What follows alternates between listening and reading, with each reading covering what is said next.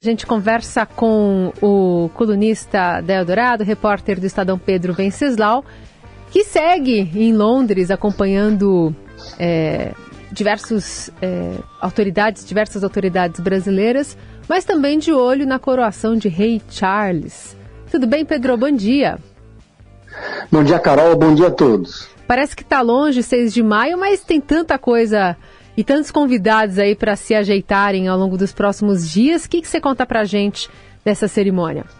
Pois é, falta ainda algum tempo para a coroação, mas já, aqui em Londres já virou um hub de protestos, principalmente ali em torno do parlamento inglês. Né? Tem gente protestando contra a opressão no Irã, gente defendendo o meio ambiente e principalmente os integrantes do República, do partido que defende a República aqui na Inglaterra, que é contra a monarquia, e eles estão subindo o tom a cada dia, fazendo protestos diários e ocupando ali os espaços todos ali no entorno, principalmente em frente à casa do primeiro-ministro. Eles montaram uma espécie de palco fixo ali em frente à casa do primeiro-ministro, na famosa número 10 da Downs, esqueci o nome agora, Carol, da rua do, do primeiro-ministro.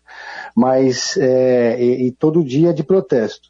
E, e, aí também tem muitos protestos dos republicanos aqui sobre é, os custos da coroação que são muito altos, muitos questionamentos feitos na imprensa Daí a monarquia resolveu fazer um gesto de, de vamos dizer assim, para mostrar um pouco de humildade e anunciou que o cardápio oficial vai ser quiche de espinafre com favas, queijo e estragão. Bem barato, para mostrar que eles não têm muitos luxos aqui na, na hora de comer, né? Hum. É, mas saiu uma pesquisa agora recente, só se fala disso aqui nos jornais ingleses, mostrando que apesar das críticas, apesar dos, dos movimentos republicanos, 62% dos ingleses apoiam a monarquia e só 22% estão contra a monarquia. Nessa a coroação do rei Charles vai ser menor que a da Elizabeth. A coroação da Elizabeth em 1953 reuniu 8 mil pessoas, um estrondoso sucesso e não tinha nem redes sociais na época, nem WhatsApp, né? E agora, na coroação do rei Charles, vão ser apenas 2 mil pessoas, uma coroação, uma coroação mais modesta, mas com a presença de vários chefes de Estado, exceto dos Estados Unidos, que nunca mandou um presidente numa coroação. Também não foram tantas assim, né? Mas a, a, a, última coroação foi há 70 anos, foi só a segunda televisionada, né, Carol? Sim. Nesse novo capítulo aí do The Crown, é, o, o, o, filho do, do rei Charles, o príncipe Harry, deve comparecer? O que, que a mídia está dizendo aí? Então ele vai comparecer, mas vai comparecer sozinho. Vai deixar uhum. a Meghan nos Estados Unidos. É, eles estão morando ali em Los Angeles e vai vir sozinho. Foi uma longa negociação do Harry com a família. Ele virou um dissidente. Depois fizeram um documentário, ele e a Meghan, que na Netflix, fazendo várias críticas e denúncias sobre uma espécie de assédio moral que aconteceria ali na família real. É, deixou o rei Charles muito irritado, mas eles optaram por recebê-lo. Vai, vai chegar vai ter um tratamento diferente, não vai ter aquela pompa toda que os outros, que o irmão tem e que o resto da família tem, mas vai estar participando da coroação sim. Mas a Mega não, né? A família preferiu deixar a sogra, a, a, o sogro preferiu não, não, não recebê-la aqui na, na sua, no seu grande momento, né? Muito bem. Pedro, você falou e... do Decral, só, só é engraçado, é. porque esse capítulo não vai acontecer, né? A, vai, a última temporada vai estrear esse ano, e, e vai acabar sem chegar no Rei Charles. É, vai pegar só a Lady Di, né? É. Bom, falando em protestos, o presidente Lula em Portugal também foi alvo de alguns, não? Pois é, o, o pessoal respirou aliviado na comitiva do Lula, no, todo, no PT, enfim, no entorno todo, porque esperavam manifestações de brasileiros bolsonaristas é, ali em Portugal, porque existe uma comunidade brasileira muito grande. Esperavam algo mais ou menos como aconteceu lá em Nova York no ano passado, aquele evento que tinha várias autoridades do STF, chegou a juntar ali 300, 400 pessoas no entorno do hotel. Isso não aconteceu. Porém, teve outro tipo de protesto que aconteceu, que está acontecendo aqui, que é da comunidade ucraniana em Portugal. Mais de 86 mil ucranianos moram em Portugal. Eles têm uma articulação muito forte é, no país e eles se mobilizaram, foram inclusive para frente da embaixada brasileira com cartazes para reclamar das declarações do Lula, né? Então esse foi um só que é um protesto menor e menos agressivo e mais civilizado do que costumam ser os protestos contra os bolsonaristas. E temendo os protestos dos bolsonaristas, houve uma mobilização dos petistas, que aí sim fizeram protestos a favor do presidente, é, em algumas das suas passagens aqui por, por, lá por Portugal. Então, tinha bastante gente é, com cartazes da Marielle, os ministros foram conversar com as pessoas que foram receber o Lula. Então, essa, essa imagem eles não tiveram, eles tinham medo disso, que o presidente fosse muito mal recebido pelos manifestantes é, em Portugal. Carol. Muito bem. E falando aqui mais sobre os problemas do Brasil, Lula tem nessa viagem à Europa dizendo que é, ah, me perguntem sobre coisas relacionadas a Portugal, a Espanha, né, a esse giro aí pela Europa e não das questões domésticas que ele diz tratar depois, como por exemplo decidir o futuro do seu é, muito próximo, né, ex-GSI, o G. Dias, Coronel G. Dias, mas queria te ouvir também sobre a parte política, né? Agora se entende que o governo vai precisar ter nomes importantes para lidar com uma CPMI sobre os atos golpistas do dia 8. E até a reboque disso, a gente traz uma fala do chefe interino do GSI, o Ricardo Capelli, que voltou a responsabilizar o governo Bolsonaro pelas falhas de segurança durante a invasão ao palácio.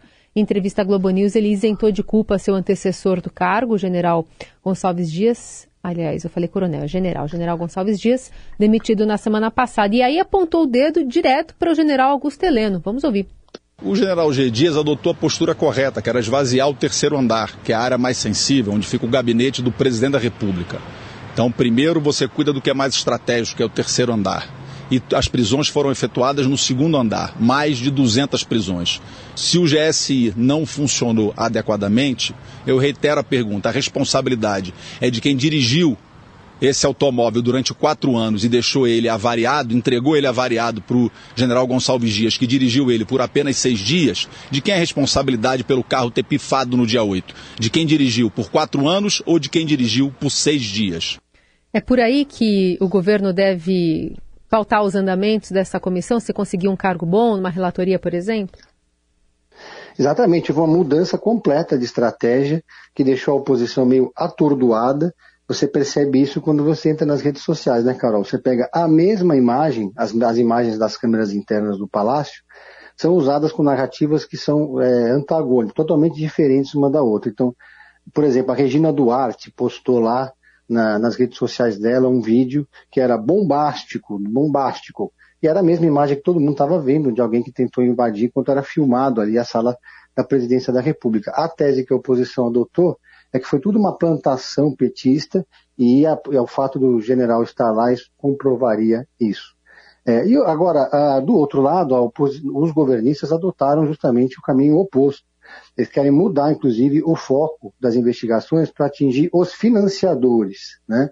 E aí eles, eles saíram da, da negativa, da, de ser da, contrários à CPI, ao oposto, à potência total para tomar conta da CPI politicamente nos postos mais estratégicos e para fazer o embate com a oposição e não permitir que essa CPI se torne um palanque para desgastar o presidente Lula. Então, é, o Palácio, o Alexandre Padilha, que é o responsável pela articulação política, escalou uma espécie de tropa de choque, né, que são os senadores Renan Calheiros, Omar, Omar Aziz, Humberto Costa, todos experientes políticos, bons oradores, etc. E também botaram até o Janones para fazer o embate junto com os deputados. O Janone, que é, tem uma oratória bastante, digamos, é, estridente, consegue fazer barulho, vai, vai receber a oposição e enfrentar o que eles chamam de os pitbulls da, da oposição, para fazer o jogo no mesmo nível. E agora, é, eles querem pressa, né? Querem pressa para instalar logo a comissão, enquanto a, a, a, a comissão parlamentar de inquérito, mista parlamentar de inquérito, e aí está tá uma situação bastante inusitada, né? Você tem a oposição e o governo defendendo a criação uma, da CPI, mas a disputa agora é pelas ocupações de espaço. Pois é, no momento em que a Polícia Federal hoje também já deve ouvir o ex-ministro Anderson Torres, né, que continua preso, completou 100 dias preso, se não me engano. Enfim, as investigações continuam também sobre esses atos, mas agora com essa questão política que vai ser enfrentada pelo governo, especialmente a partir de quarta, quando deve ser instalada a leitura né, dessa, dessa CPMI no Congresso Nacional, quando tiver também retornando ao Brasil o presidente Lula. Pedro, aliás, você estava por aí também acompanhando o LID. Que rescaldo você faz da participação dos, das autoridades brasileiras nesse fórum?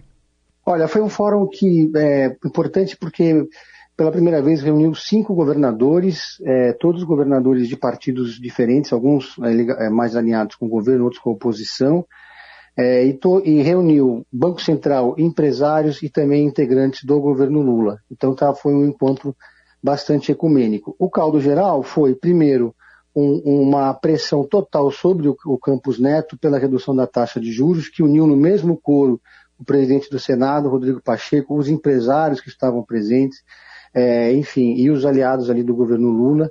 Então há uma pressão realmente muito grande. Ele foi emparedado aqui no evento, mas, mas se saiu bem, deu praticamente uma aulinha explicando a relação entre juros e inflação, dizendo que a taxa Selic é, não é a única forma de você calcular os juros, enfim.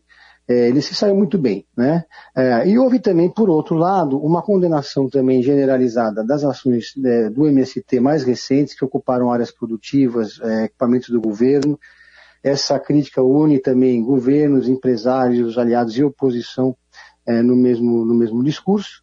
E foi basicamente isso também, uma, uma oportunidade dos empresários ingleses e brasileiros ouvirem essas autoridades todas. Vai haver já um novo encontro que vai ser em Nova York em maio, que também vai reunir várias autoridades, e depois vai ter mais um ainda na Itália no final do ano. Dessa vez não veio ninguém do Supremo Tribunal Federal, como foram em vários outros eventos do LID, inclusive no ano passado em Nova York, esse ano em Portugal tinham, tinham lá alguns ministros do STF. Foi uma opção por cautela e discrição dos ministros que preferiram se afastar um pouco é, dos holofotes. Carol.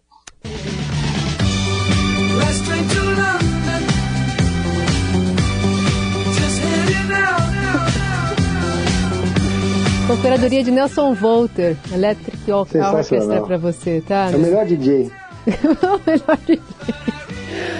Pedro, obrigada por hoje, viu? Um beijo. Valeu, Carol. Um abraço a todos.